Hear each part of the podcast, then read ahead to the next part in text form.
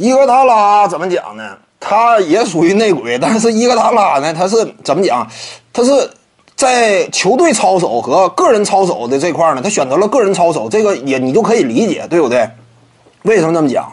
因为当时据说这个呃掘金队呢，想要这个玩黑的嘛，斯通库里啊，在场上难以阻挡啊，怎么办？眼看要输了，上腿吧，对不对？你垫个脚之类的，把他整下去。有这种安排，好像是伊戈达拉看不过眼，对不对？他本来对于勇士队啊心有向往啊，金州勇士队那地方这个硅谷也发达，我本来就想这个在商业呀插一脚进去，你我怎么办？立个投名状吧。既然说球队当中出现这种安排了，我去立个投名状，对不对？表达一下我的态度。第二年他加加盟了嘛，伊戈达拉当时，他也属于什么呢？把自己球队的秘密泄露给了外人，对不对？把自己球队的秘密泄露给了外人。这个当时乔治卡尔吧，掘金队主帅，脸上也非常难堪嘛，对不对？脸上也挂不住了。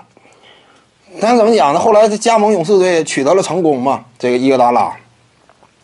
至于说这个后来生涯晚年，说实话，这一点他就职业操守没有把持住。在灰熊队，对不对？人家望眼欲穿，对你都是呃扬着脸看，一帮小孩嗷嗷待哺，结果你一甩脸，对不对？